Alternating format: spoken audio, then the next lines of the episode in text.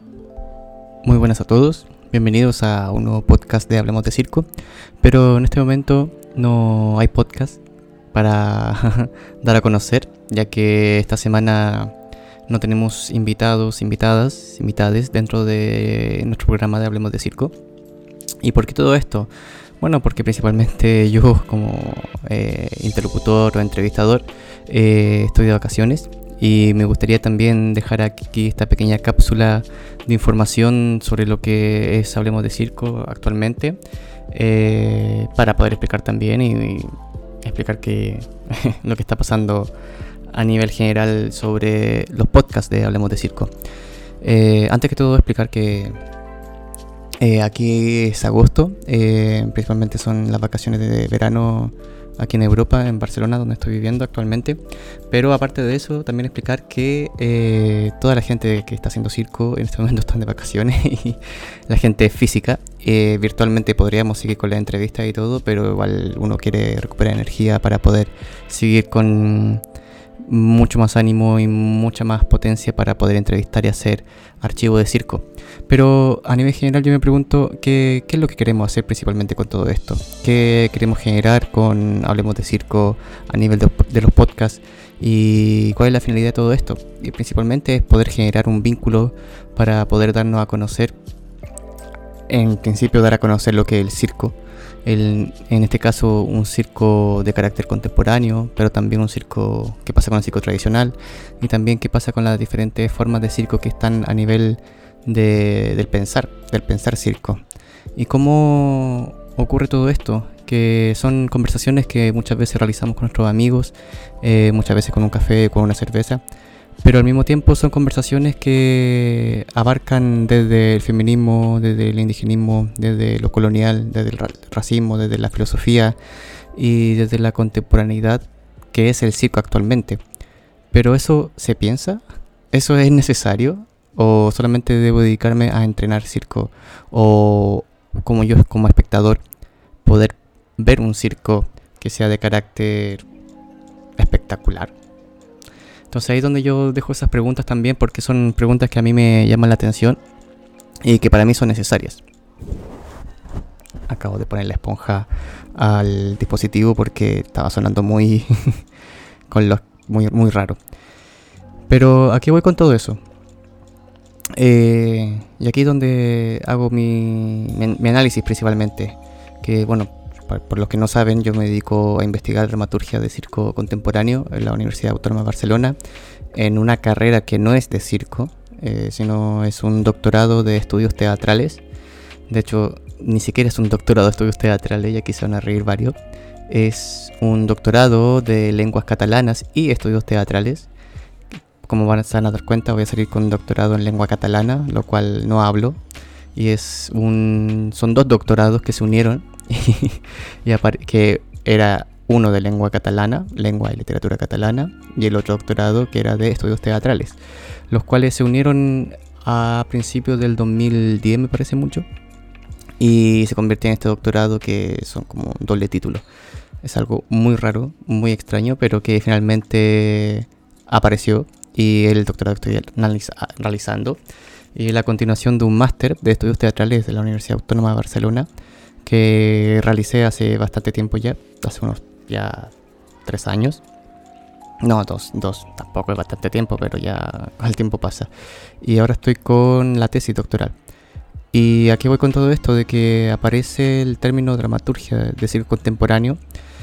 Pero para llegar a esos términos eh, uno tiene que indagar en libros, en bibliografía y conocer, conocer mucho. Conocer cómo el formato acá en Cataluña, en Barcelona, también Europa, pero también qué, cuál es el formato en Latinoamérica. Y bueno, aquí es donde quiero llegar. Que el formato en Latinoamérica aún es precario. ¿Qué quiere decir eso? Que hay un espacio interesante, muy interesante a nivel de estudios teatrales, eh, sobre todo en Chile, eh, donde yo, de donde provengo, y hay una bibliografía tremenda, pero a nivel de circo, de pensar circo es un... Yo le diría un problema, pero yo creo que algunas personas pueden contradecirme y están en todo su derecho de que no hay estudios de circo a nivel de pensar circo, que es lo que quiero llegar.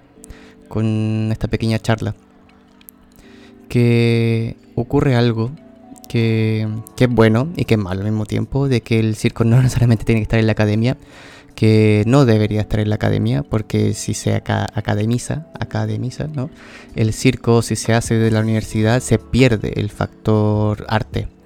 Eh, pongo, pongo un ejemplo por, en este caso. Eh, muchos de los estudiantes que entran por este amor al teatro a una carrera universitaria se dan cuenta de que no es lo que imaginaron y muchas veces se rompe este primer amor. ¿Por qué? Porque llegan a la, academia o al sistema de, teoría, de, examen, de ensayo y error y que te pueden aprobar o desaprobar. Y el arte en sí no es una prueba o desaprueba, sino solamente son intenciones que se están realizando. Y el circo en sí también sigue siendo una intención de espectacularidad o de performatividad para poder realizarla. Y lo otro es el sistema. El sistema en donde tú te aceptan o no te aceptan. Igual que un concurso, igual que un examen. Eh, ¿Qué es lo malo de esto? Que finalmente ahí a nivel político, porque el circo tiene que pensarse a nivel político, y el teatro y las artes escénicas para dar validez dentro del sistema. Y mucha gente eh, lo está haciendo, que es muy interesante, pero todavía, falta, que falta mucho por hacer, eh, falta mucho por seguir trabajando en todo esto. ¿Y, por qué? Esa es la gran pregunta, porque hemos tenido entrevistados que son doctores, eh, han sido dirigentes, han sido artistas, han sido, o sea, se, desarrollan actualmente en todo eso y son personas muy, pero muy interesantes. Pero ¿hacia dónde va con todo esto? ¿Hacia dónde vamos con todo esto? Y yo creo que una de las causas que se necesitan, o una de las eh, temáticas que se necesitan para poder desarrollar un circo de carácter en este caso contemporáneo o latinoamericano, es primero que hay que asociarse y hay que ser colaborativos o cooperativos también. Conceptos como solidaridad, como asociatividad también, que pueden englobar, que muchas veces pueden caer muy, en lo romántico de la palabra, eh, sea lo libertario, incluso te traten de comunista dentro de todo esto, pero es necesario tener una comunidad, comunidad dentro de trabajo. Y el circo necesita de eso. Necesitamos de todo eso también. Eh, ¿Y por qué, por qué voy con, a, todo esto? Eh, ¿Por qué hablo de todo esto? Es porque se necesita un sistema de pensamiento para el circo actual. Que hay una crisis que obviamente absorbe todas las artes escénicas, pero eh, esto no vino porque apareció la pandemia, sino que esto venía de mucho antes. Eh, sobre todo yo lo veo desde Chile y de Latinoamérica, que el arte está dormido, o estaba muy dormido, o sigue siendo dormido, producto de, un Estado que nos alimenta y nos hace, no, hace eh, pensar o no pensar un, un, arte que no quiere que se despierte. Y al igual que el estallido de Chile, que la gente está enojada, el arte necesita despertar dentro de todo esto.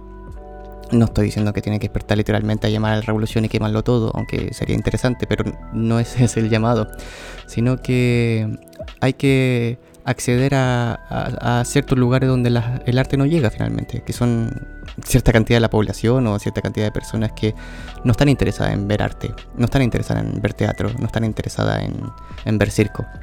Eh, por ejemplo, pongo un ejemplo muy ingenuo a mi propia madre, que cuando me acompañó por primera vez al Teatro Municipal de Temuco y ella no quería entrar porque ahí estaba la gente rica, la gente millonaria o la gente de elite y que ella no se, sentía de elite. Entonces eso me hizo pensar, era como, no, si hay, hay gente como tú y yo, gente como normal. Pero muchas veces el arte se, se pone en burbuja, en una burbuja, se pone dentro de un, de un lugar que es enaltecido y que no baja desde ahí. Entonces, también se llama a, se hace un llamado a que el arte vuelva a ser popular, que muchas veces, por ejemplo, en Chile se hizo un, un, sistema de cultura popular chilena, pero que ah, desde principios de los 90 o 95 empezó a cambiar dentro de todo esto, entonces hizo un arte de carácter burgués. Y aquí es donde yo voy con mi crítica principal, que eso todavía sigue ocurriendo, por ejemplo, yo asisto a Barcelona, en Barcelona a ver obras y está ese asunto muy burgués del arte, que no está mal, o sea, personas que tengan acceso a ver la obra, genial, pero que muchas veces ha sido tan difícil poder presenciar obras en donde solamente se ven desde lo ingenuo, desde lo naif o los snuff como parámetros para poder medir el arte. Y eso ocurre principalmente con, con lo que ocurre con lo que pasa en Europa, pero también la copia idéntica de lo que quiere hacer Latinoamérica con el arte, en este caso contemporáneo. Porque ahí después yo hago mi vuelco a la mirada al ser tradicional y como el psicotradicional también ha, cuidado sus parámetros también dentro de algo también que hay que ir quitando, que un poco del machismo, un poco del patrón de fondo, un poco de este tema eh, de superioridad frente a otra arte, que son contradicciones que van ocurriendo pero son dignas de analizar y de conversar. Pero a eso voy principalmente, de que cuál es la visión del arte. ¿Cuál es la visión del arte que tienes tú dentro de todo esto? Eh, sería interesante que podamos estar conversando sobre esto y poder reflexionar estas pequeñas cápsulas para ver qué pasa con el arte a nivel general, qué pasa con el circo y qué pasa con, con todo a nivel, a nivel de artes escénicas. Eso, bueno, espero que no lo haya aburrido en esta pequeña reflexión, espero que puedan tener dudas principales, ya, porque para eso hay que, antes de buscar respuestas, hay que primero buscar las preguntas, si son acertadas o no y seguir. Bueno, como yo sigo estudiando dentro de todo esto y me hago estas preguntas también porque acabo de, analizar mi, mi, trabajo y estoy con preguntándome, cuestionándome qué pasa con todo esto. Y los invito a que puedan comunicarse conmigo a mi correo personal que es victorbobadilla.cl o hablemos de circo.gmail.com y acaban de cerrar la puerta dentro del lugar. Chicos, espero que estén muy bien. Nos vemos. Chao, chao.